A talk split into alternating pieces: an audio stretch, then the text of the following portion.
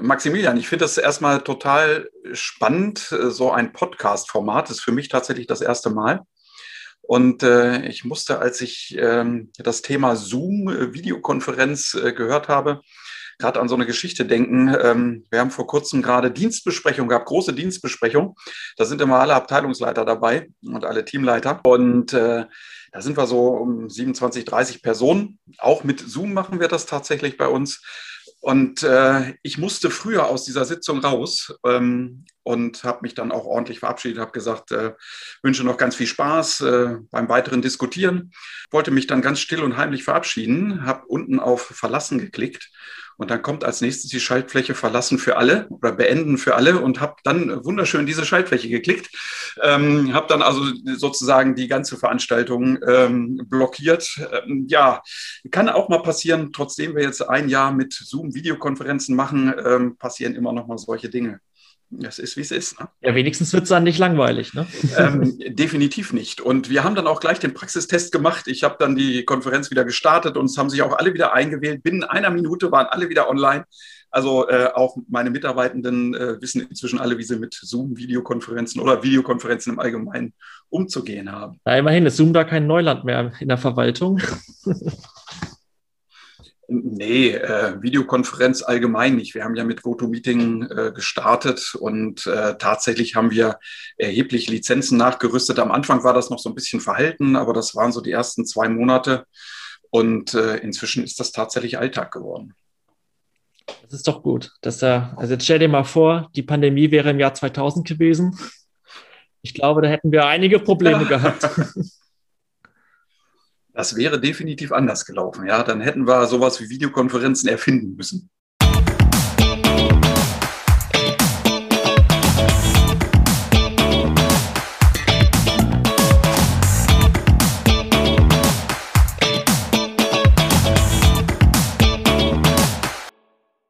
Herzlich willkommen zu unserer vierten Folge Stadtgespräch. Mein Name ist Maximilian Vogt. Abonniert gerne unseren Podcast und folgt uns auf Facebook und Instagram unter @cdu Langenhagen und @ju Langenhagen. Dort findet ihr auch weitere Informationen zu unserem Podcast. Gerne könnt ihr uns auch E-Mails schreiben unter podcast.cdu-langenhagen.de. Heute haben wir einen ganz besonderen Gast da, und zwar den Hauptverwaltungsbeamten der Stadt Langenhagen, auch bekannt als Bürgermeister, Mirko Heuer. Hallo Mirko, schön, dass du da bist. Hallo Maximilian, grüß dich.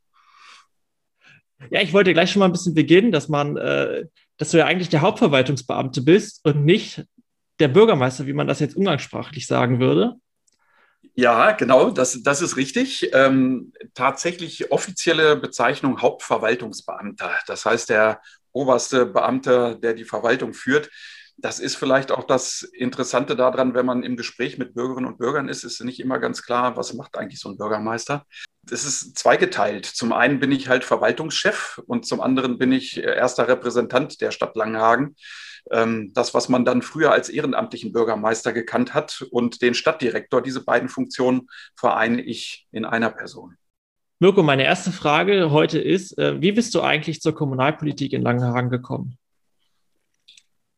Ja, wie bin ich zur Kommunalpolitik gekommen? Das ist äh, eigentlich eine etwas längere Geschichte.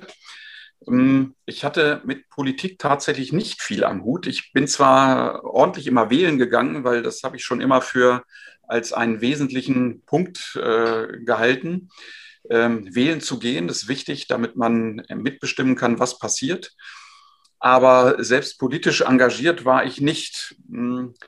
Und ich habe mich dann irgendwann über eine politische Entscheidung ganz konkret hier in der Stadt Langenhagen aufgeregt habe gesagt, das ist doch Mist, was da entschieden wird äh, und äh, habe dann etwas tiefer äh, gegraben, wie das alles so funktioniert, wie Entscheidungen zustande kommen und habe in diesem ganzen Verlauf ähm, dann versucht, mich bürgerlich zu engagieren, sage ich mal.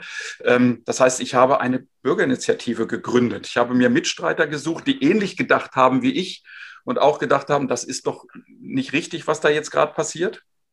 Und dann haben wir eine Bürgerinitiative gegründet. Und äh, erste, erstes Ziel war eigentlich, mit den Politikern ins Gespräch zu kommen, denen mitzuteilen, was uns bewegt, warum wir jetzt diese vielleicht abweichende Haltung haben von der, von der Mehrheit, die da äh, äh, existiert hat für diesen Beschluss. Und ähm, das ist auch ganz gut gelungen. Wir haben eben deutlich gemacht, äh, es geht uns um die Sache. Wir wollen einfach inhaltlich uns engagieren. Und naja, ähm, hat dann aber zum Schluss nicht ganz so gefruchtet, wie wir uns das vorgestellt haben. Das heißt, diese Entscheidung ist erstmal bestehen geblieben. Und dann haben wir uns eben angeguckt, was gibt es denn für weitere Möglichkeiten, wenn wir Entscheidungen in irgendeiner Form beeinflussen wollen. Ja, und äh, dann gab es so diese äh, nette Geschichte, die nannte sich Bürgerbegehren. Und äh, dann haben wir uns sehr intensiv damit auseinandergesetzt, wie ein Bürgerbegehren funktioniert, was man dafür machen muss und haben dann tatsächlich angefangen, ähm, solch ein Bürgerbegehren auf den Weg zu bringen. Mit Anmeldung des Bürgerbegehrens, mit dem sogenannten Kostendeckungsvorschlag, mit dem äh, Abstimmungs, mit dieser sogenannten Abstimmungsfrage der alles Entscheidenden. Und es ging inhaltlich um das Schwimmbad hier in Langenhagen. Das war eine sehr, oh, oh. ja genau, sehr emotional geführte Debatte. Und damals gab es einen Beschluss, äh, das neue Bad später zu bauen. Also, wer sich erinnert, es gab mal die große Diskussion um das äh, LAD 2O, das gebaut werden sollte. Und irgendwann äh, waren dann die Kassen nicht mehr so gut gefüllt und dann gab es eben diesen Beschluss, das neue Bad später zu bauen. Ja, und das war der Beschluss, wo wir gesagt haben, wieso soll jetzt das neue Bad später gebaut werden? Ihr seid doch schon so weit, ihr habt doch schon äh, Vorplanung gemacht, wir, wir, wir, haben schon äh, Zeichnungen davon gesehen, es ist doch eigentlich alles schon soweit klar, was wir machen wollen. Und ähm, es gab eben davor noch die Geschichte, dass ja das alte Bad bei uns in der Kernstadt abgerissen worden ist. Und auch da hatte ich mich damals schon engagiert, habe auf Unterschriftenlisten unterschrieben für den Erhalt dieses Bades. Und man hat uns eben damals auch politisch gesagt, das ist doch gar kein Problem, wenn das jetzt abgerissen wird, das ist ja nur der erste Schritt. Als zweiter Schritt kommt ja dann der Neubau des Bades.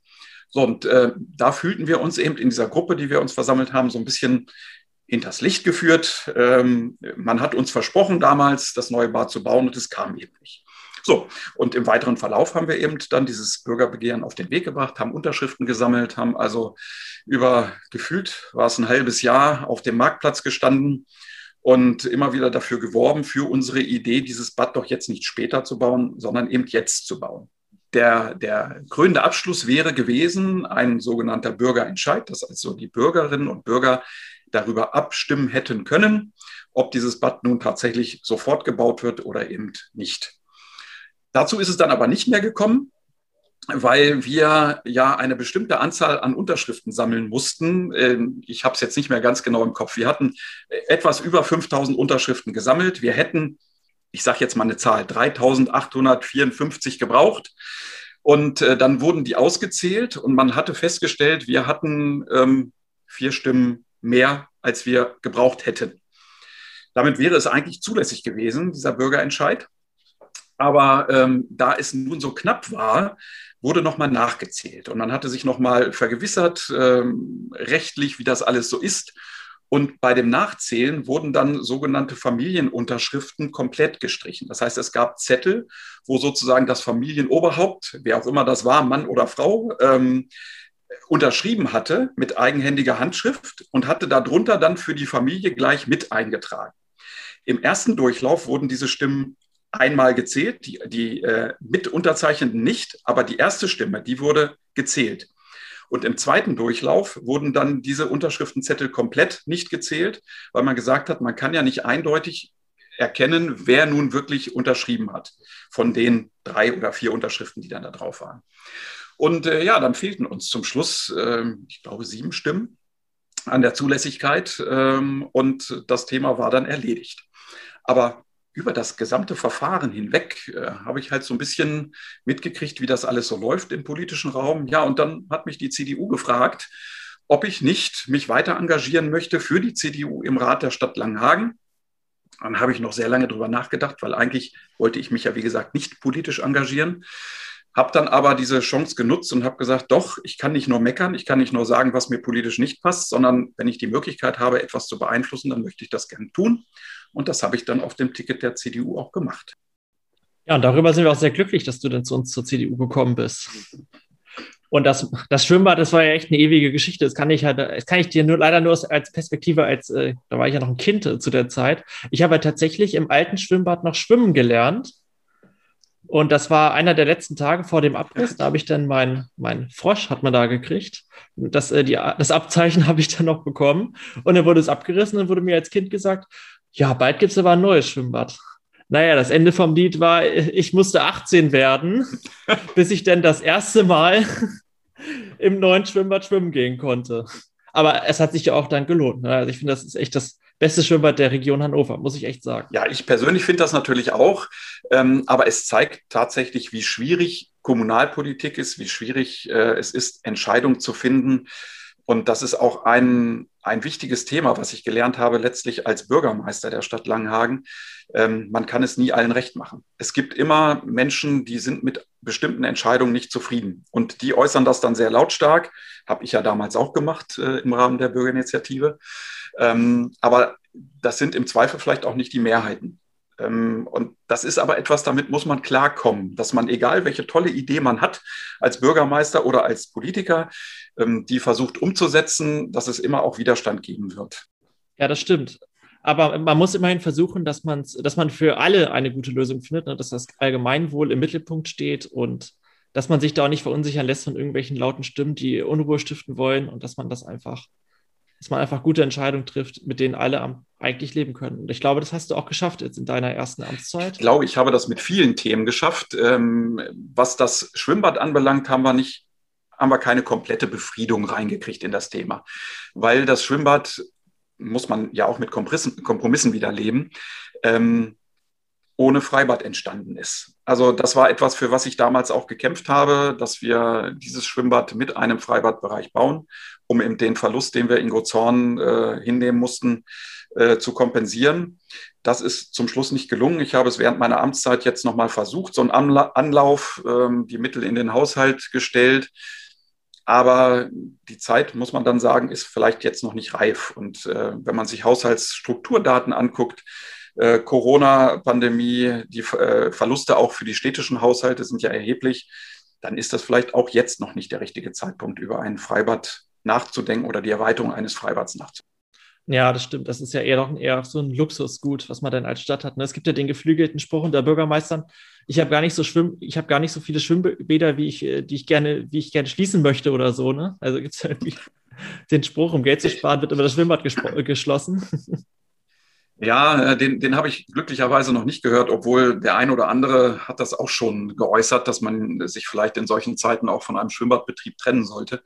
Ich glaube aber, so weit sind wir in Langenhagen noch nicht. Dazu geht es uns tatsächlich finanziell durchaus noch gut. Oh nee, also wenn du das Schwimmbad schließen möchtest, dann mache ich eine Bürgerinitiative, dass es offen bleibt. ich würde dich beraten, wie es funktioniert. genau. Und äh, dann kommen wir gleich zur nächsten Frage, die sich daran anschließt. Jetzt hast du erklärt, wie du in die Kommunalpolitik und auch in den Rat gekommen bist. Da bist du dann ja äh, schlussendlich dann auch ähm, Fraktionsvorsitzender der CDU geworden. Und dann bist du ja angetreten, um Bürgermeister zu werden. Wie, ähm, wie kamst du darauf, dass du diesen Schritt dann gehen möchtest, ähm, von, vom Ehrenamt quasi zum Berufspolitiker?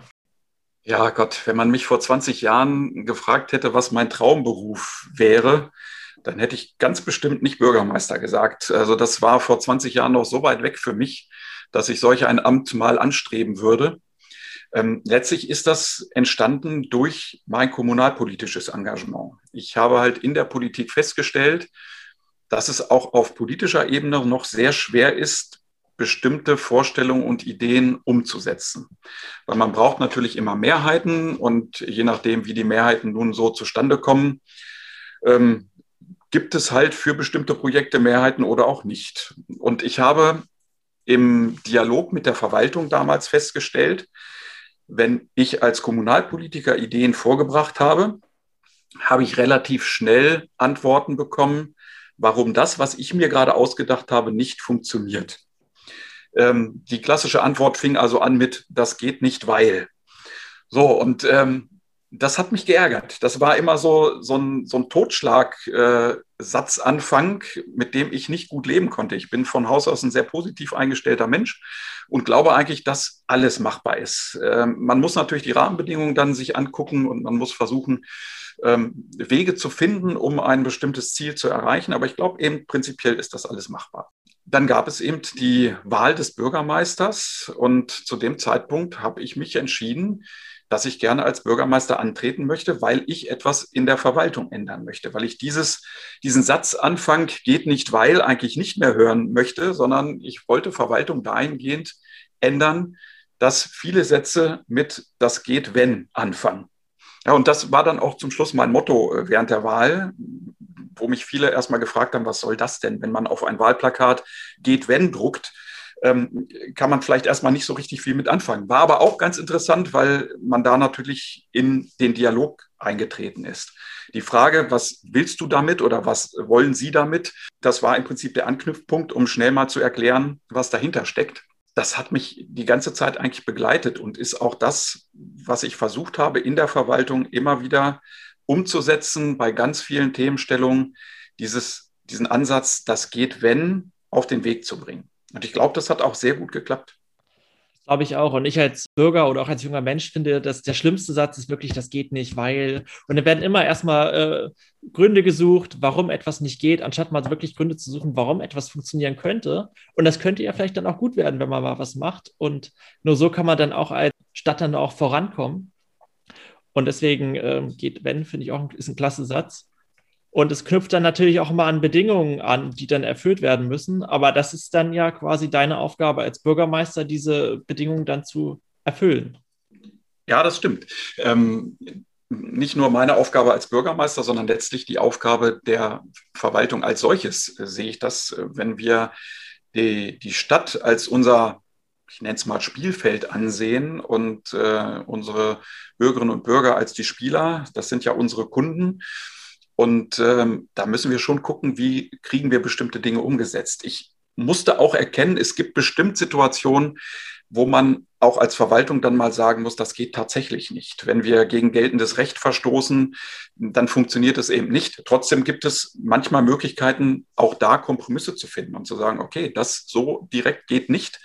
Aber es gibt eben Möglichkeiten, trotzdem etwas Ähnliches zu realisieren. Genau, und äh, die Kannst du vielleicht mal die, die Rolle der Verwaltung erklären in so politischen Vorhaben? Also es ist ja meistens nicht so, dass sich jetzt ein Politiker was ausdenkt und dann quasi da direkt Vorschläge macht, sondern häufig ist da die, die Verwaltung auch involviert. Wie läuft denn da so, so eine klassische, so eine, so eine Mirko-Idee ab? So eine Mirko-Idee, das, das ist schön. Eine, eine Mirko-Idee. Ja, also ähm, selbstverständlich gibt es das, weil wir uns ja Verwaltungsabläufe angucken. Äh, das ist, was ich so nenne, Geschäft der laufenden Verwaltung. Das ist nenne nicht nur ich so, sondern diesen Begriff gibt es tatsächlich als feststehenden Begriff, äh, Geschäft der laufenden Verwaltung. Und das heißt, wir gucken uns unsere Stadt an, wir gucken uns unsere Dienstleistungen an und überlegen, wie können wir bestimmte Situationen verbessern, optimieren. Und das können einfache Prozesse sein, das können Dienstleistungen sein, die wir für die Bürgerinnen und Bürger ähm, entwickeln oder anbieten. Und ich nenne mal so ein, klingt vielleicht komisch, ein Geht-Wenn-Projekt, wo ich ganz am Anfang meiner ähm, Amtszeit noch ein Geht nicht erhalten habe als Antwort. Und das ist die aktuelle neue Information im Rathaus. Wir haben einen neuen Infopoint geschaffen, ähm, an dem es eben nicht nur den bisherigen Telefonkontakt gibt, sondern der wirklich als Servicepunkt dient, wo Bürgerinnen und Bürger direkt kleinere Dienstleistungen erledigen können, Informationen erhalten, Termine buchen können. Und den Telefondienst, den eigentlichen, haben wir davon abgetrennt und haben ihn ins Backoffice äh, verlegt.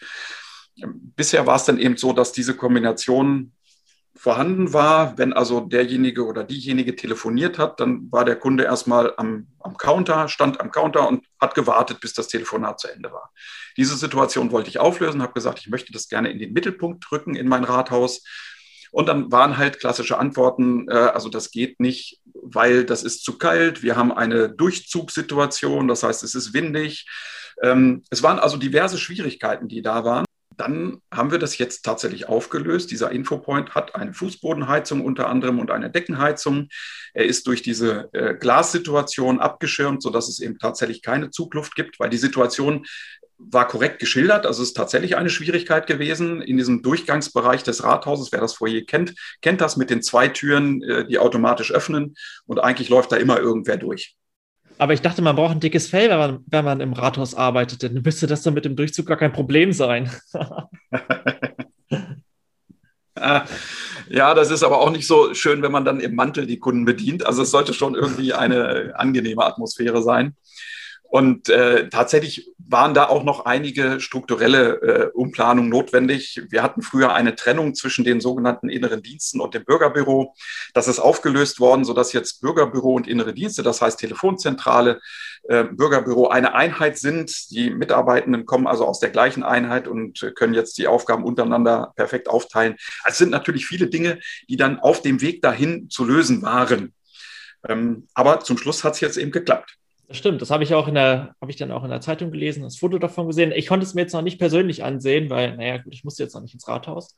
Und die zweite coole Sache finde ich, dass, äh, dass man jetzt die, dass ihr da jetzt so eine Art, äh, wie soll ich das jetzt sagen, Abholpunkt quasi aus draußen habt, wie quasi diese. Ähm ja, das ist genau die, genau.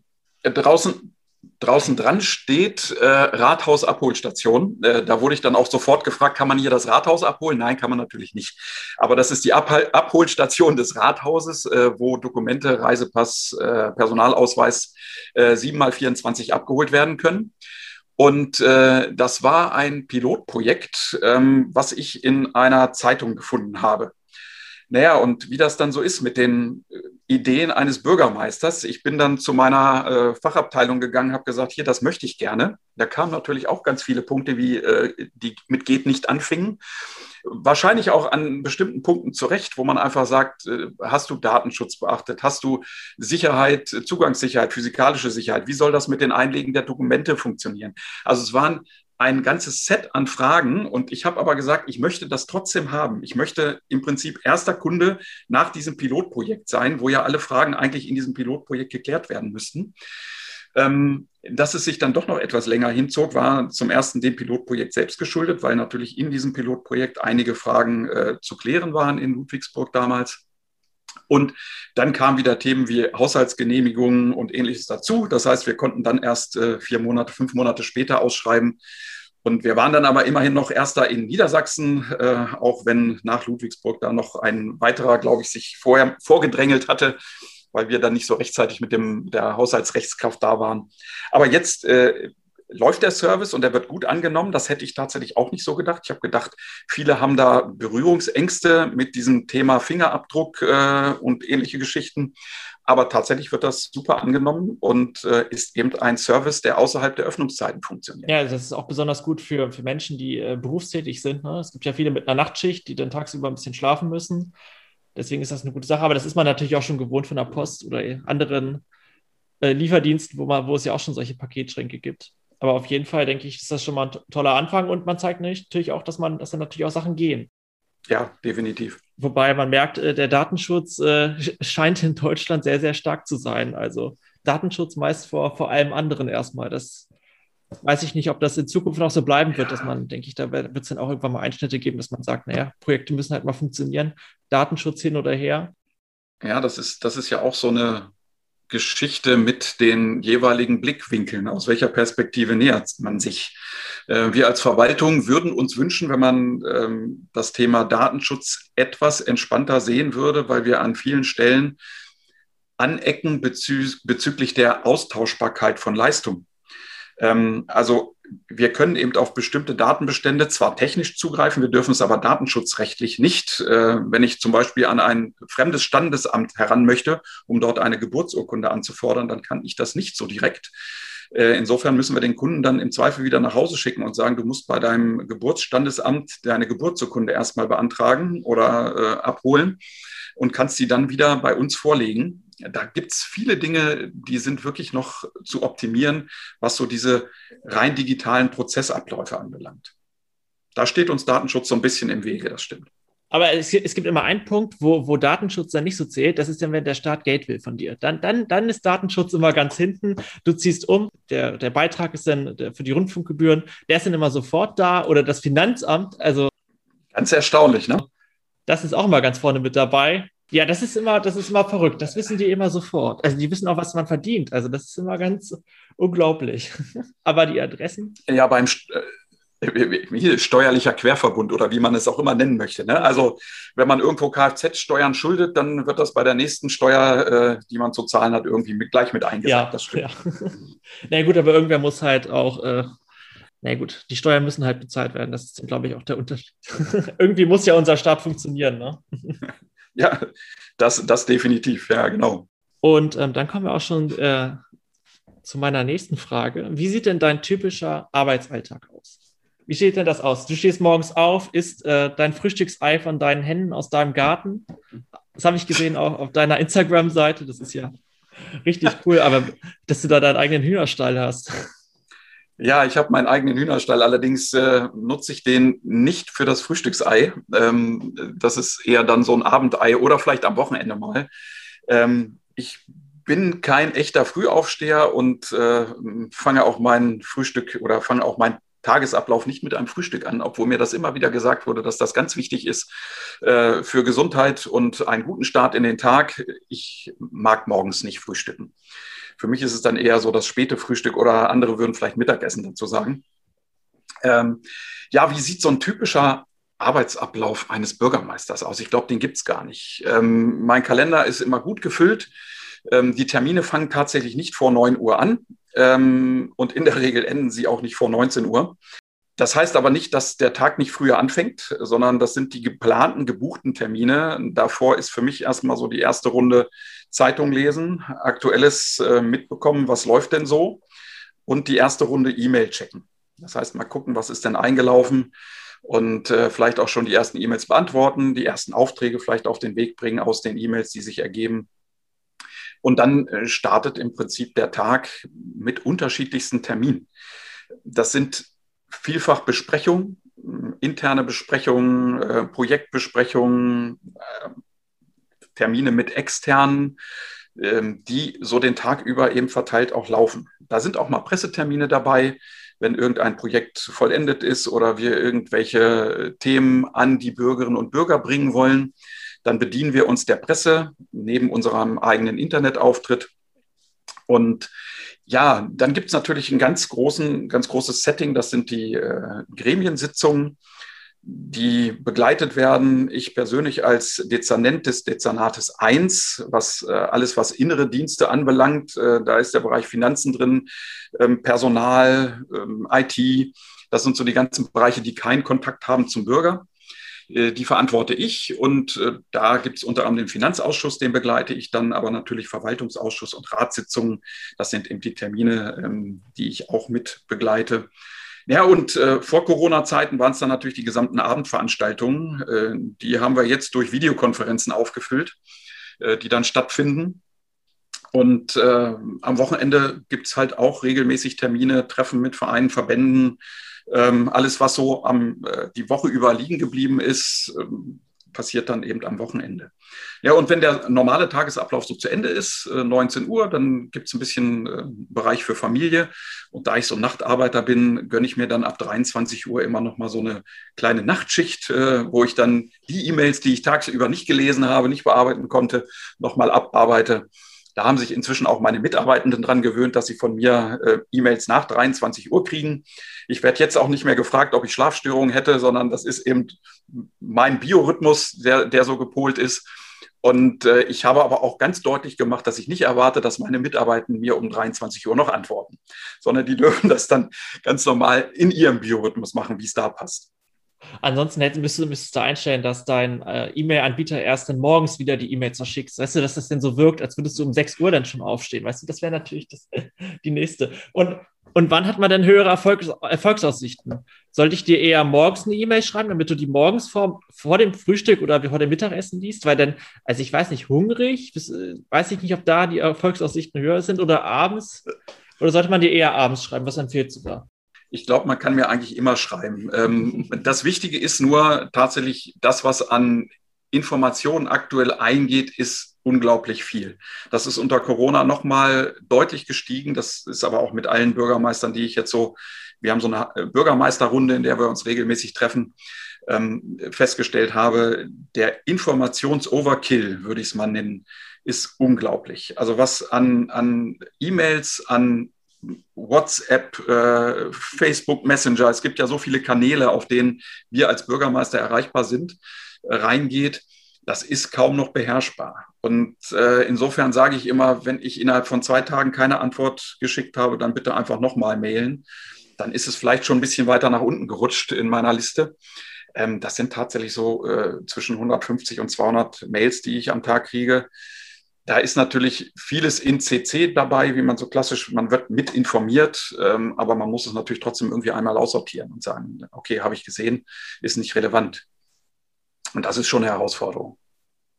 Also 200, das ist schon eine wirklich große Anzahl. Das kann, ist ja, kann ja fast eine Person gar nicht mehr leisten.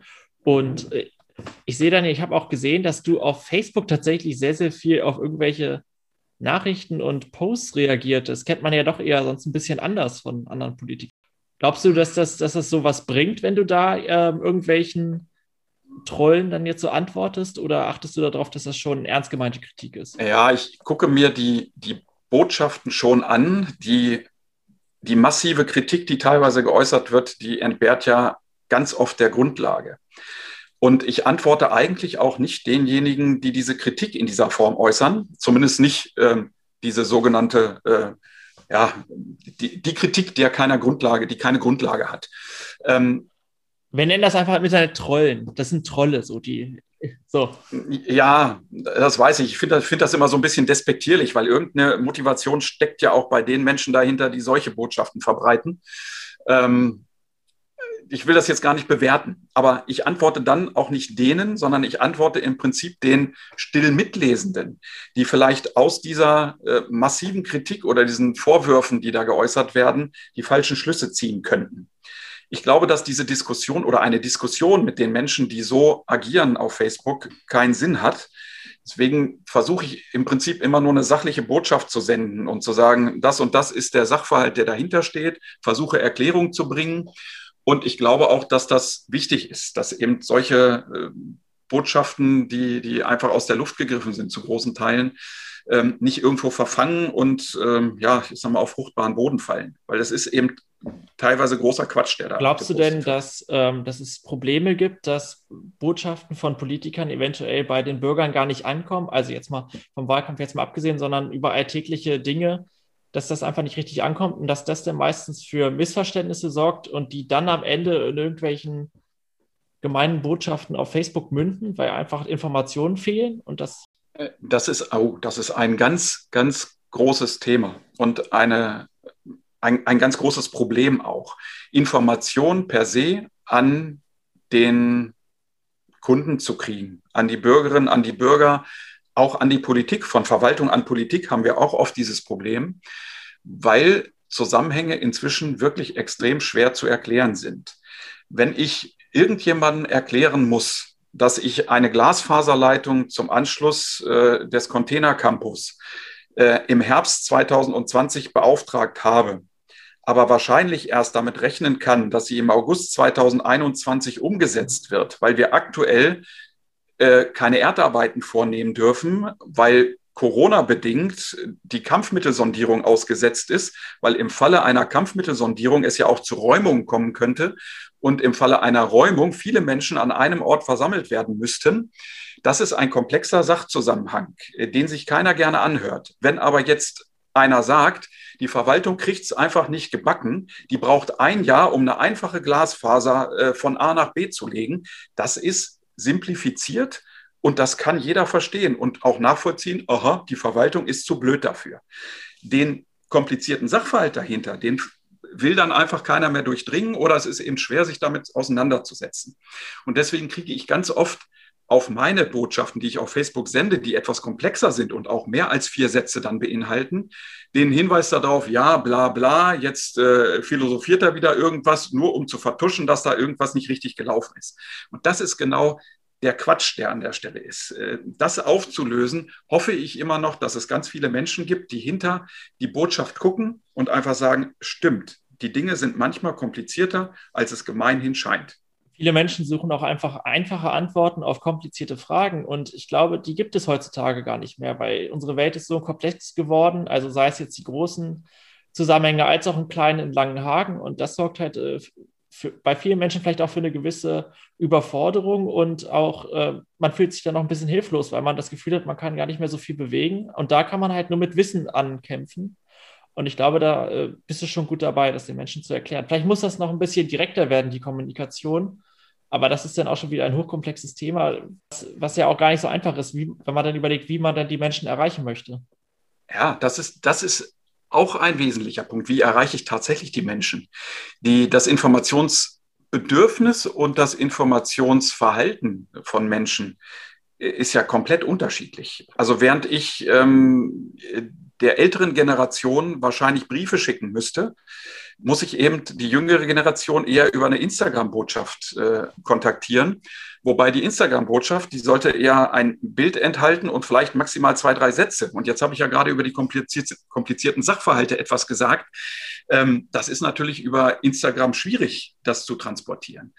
Und äh, ich stelle ja auch regelmäßig fest, dass auch politisch interessierte Personen gar nicht alles mitkriegen, was wir als Stadtverwaltung tun.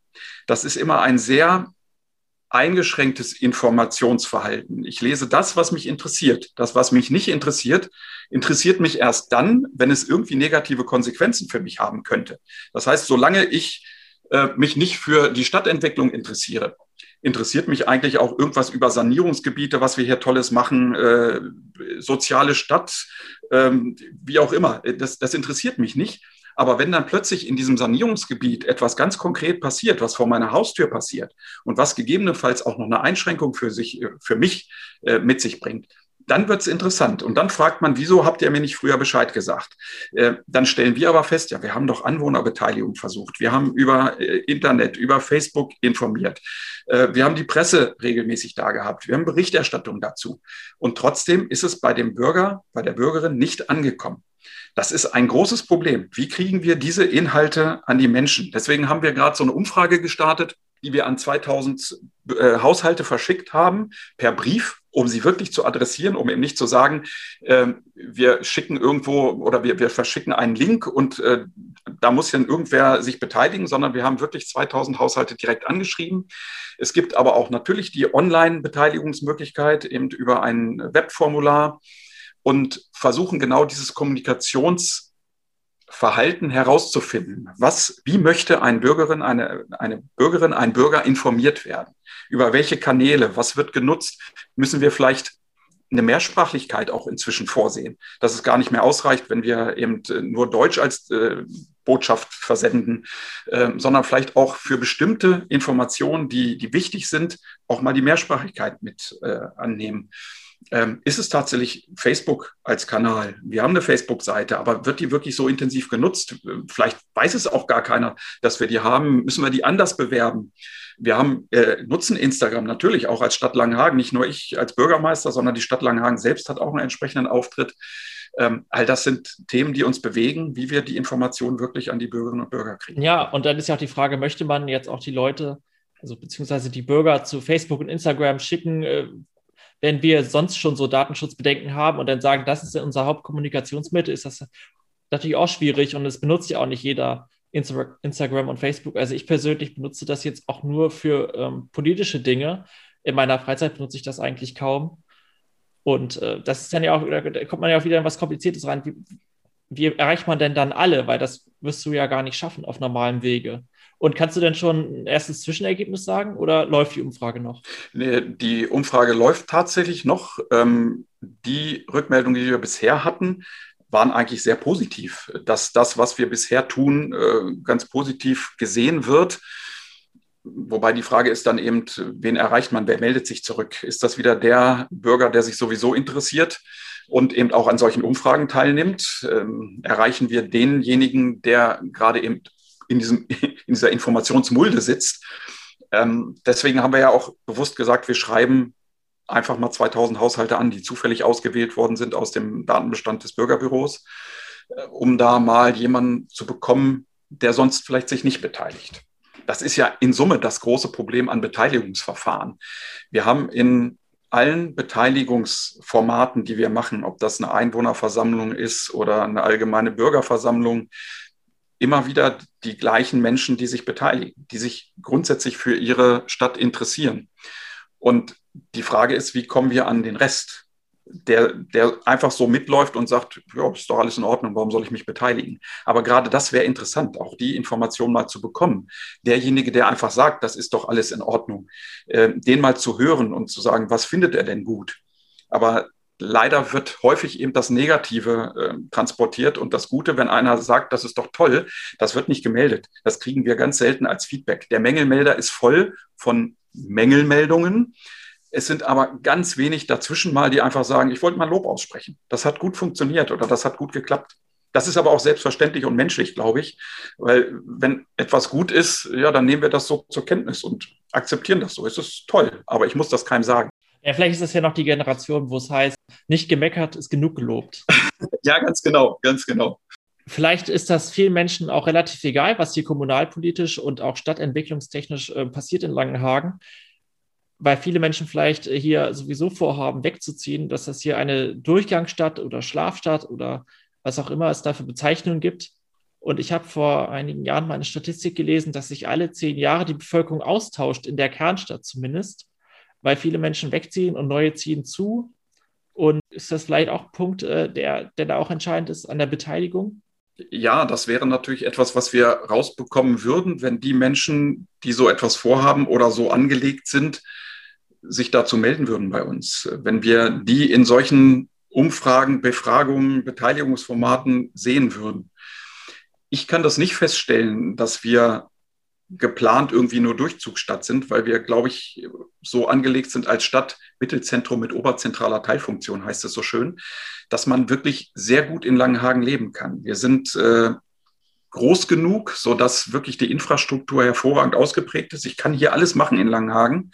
Ähm, wir sind aber auch noch klein genug mit dörflichen Strukturen, dass man nicht diesen, diesen zentralstädtischen Charakter unbedingt haben muss. Man kann ihn haben, aber wenn ich jetzt in die Ortschaften schaue, ist man sofort im Grün. Selbst in der Kernstadt, äh, durch den großen Stadtpark und den Stadtwald äh, sind wir sofort im Grün. Man hat hier im Prinzip in Langenhagen wirklich ein gutes Wohn- und Lebensumfeld.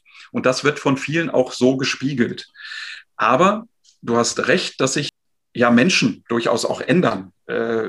Äh, wir, wir haben ja unterschiedliche Generationen, angefangen bei den Babyboomern, Generation XYZ, ähm, die alle unterschiedliche Ansprüche haben, auch im Arbeitsverhalten. Also denjenigen, der in der Babyboomer-Generation jetzt so langsam in das Pensionsalter kommt, der bei der Stadtverwaltung von Anfang an gearbeitet hat und jetzt da auch äh, ausscheidet, das werden wir ja zukünftig gar nicht mehr so in der Form haben. Ähm, es ist viel wichtiger heute, dass äh, Leben und Arbeiten in Balance sind. Wie heißt es so klassisch so schön, Work-Life-Balance. Ähm, das heißt, es muss alle. Dass man um 23 Uhr keine E-Mails mehr beantworten muss. Ne? nicht, nicht muss, aber vielleicht auch kann. Weil das ist, das ist nämlich auch ein Punkt, äh, dass ein Arbeitsverhalten sich ändert. Ähm, heute ist es eben nicht mehr von 8 bis 17 Uhr äh, das, das klassische Arbeitsleben angelegt, sondern die, die heute zu uns kommen in eine Stadtverwaltung, ähm, die fordern das, was wir natürlich auch bieten, äh, einfach flexible Arbeitszeiten. Äh, mobiles Arbeiten, nicht nur am Arbeitsplatz im Büro sein zu können, zu müssen, ähm, sondern auch mal von anderen Arbeitsorten arbeiten zu können. Ähm, tatsächlich auch Familienbetreuung irgendwie in, äh, unter einen Hut zu bringen. Das bieten wir hier tatsächlich als Stadtverwaltung, ist aber nicht selbstverständlich für öffentlichen Dienst. Und das, das ist vielleicht aber auch das, was Lebensansätze heute komplett über Bord wirft. Hat man sich früher vielleicht noch festgelegt auf eine Stadt und hat gesagt, hier pflanze ich meinen Baum, hier kaufe ich mein Haus, ist das vielleicht heute wirklich die Mietwohnung und zu sagen, naja, ich weiß doch nicht, wo ich in fünf Jahren sein werde. Es ist nicht mehr angelegt darauf, hier verbringe ich meinen Lebensabend. Ja, das kann echt sein, dass äh, beziehungsweise dass äh, sich viele äh, Lebensentwürfe ja auch ändern können in relativ kurzer Zeit. Ne? Man kann ja viele wirtschaftliche Entwicklungen gar nicht mehr voraussehen ob, äh, ob jetzt in zehn Jahren die Arbeitsmarktsituation hier noch in Langenhagen so sein wird, dass es junge Menschen hier hält. Vielleicht sorgt es aber auch dafür, dass es einen riesigen Zugzug hier gibt, weil Langenhagen einfach boomt, weil wir einen klasse Bürgermeister haben, der hier für Jobs sorgt. Und weil am Ende sagt man, Hannover liegt am Rande von Langenhagen und nicht umgekehrt, ne? naja, so ein bisschen Frotzen tun wir damit ja immer, ne? Mit diesem äh, Vorort Hannover, der vor den Toren Langenhagens liegt. Äh, aber natürlich, Langenhagen wird immer ein attraktiver Wohnort und Arbeitsort bleiben. Das, das mal hundertprozentig, äh, unabhängig davon, dass ich natürlich als Bürgermeister einen guten Teil dazu beitragen kann, dass das so ist. Ähm, liegen wir einfach im Speckgürtel äh, der Landeshauptstadt und das macht uns durchaus attraktiv, was ich vorhin ausgeführt habe. Ähm, wir sind eben eine etwas kleinere Stadt, ein Mittelzentrum, aber mit einer hervorragenden Infrastruktur. Wenn man mehr haben möchte, fährt man eben eine Viertelstunde mit der äh, Bahn in, in die große Stadt. Ähm, ich habe aber auch eben Natur pur. Also es ist alles dabei. Deswegen sind, sind wir, genau, die Mischung macht's und wir sind einfach von der Infrastruktur her so angelegt, dass das auf Dauer so angelegt sein wird. Also Langenhagen wird, glaube ich, bis in die möglichen Grenzen wachsen. Ähm, es gibt ja weitere äh, Entwicklungsgebiete in der Stadt Langenhagen, aber nur noch wenige. Das heißt, es gibt eine natürliche Grenze der Einwohnerzahl. Aber bis dahin wird sich, glaube ich, Langenhagen auch noch entwickeln. Ja, ansonsten brauchen wir einen Wolkenkratzer. Ne? Machen wir dann neben CCL. Ja, oder es gibt noch eine Gebietsreform mit den nördlich angrenzenden äh, Gemeinden. Aber die wollen das bestimmt auch nicht. Es gibt wirklich eine Sache, die mir in Langenhagen immer wieder auffällt, und das ist, wie sauber es hier tatsächlich ist. Es gibt wirklich kaum eine dreckige Stelle. Geh doch mal in eine andere Stadt. Ich will jetzt nicht sagen, aber Hannover. Also da gibt es wirklich manche Orte, da ist es wirklich ein bisschen verdreckt. Und äh, das haben wir hier ja gar nicht. Und das, äh, dafür ist natürlich auch der Bürgermeister zuständig. Ja, da ist der Bürgermeister für zuständig. Äh, das ist auch tatsächlich eins meiner großen Themen. Äh, ich habe von Anfang an gesagt, ich möchte das Thema saubere Stadt äh, hoch aufhängen. Ähm, wenn du sagst, wir haben eine saubere Stadt, dann finde ich das schon mal sehr positiv, weil ich habe auch ganz andere Rückmeldungen, ähm, dass es sehr dreckig sein soll. Aber das bezieht sich primär auf die sogenannten Wertstoffinseln. Ähm, das sind die ja, die von AHA eingerichtet, gepflegt, gereinigt werden. Und die sind mir natürlich nach wie vor ein Dorn im Auge. Das ist aber kein Langenhagener Problem, sondern das ist tatsächlich äh, regionsweit.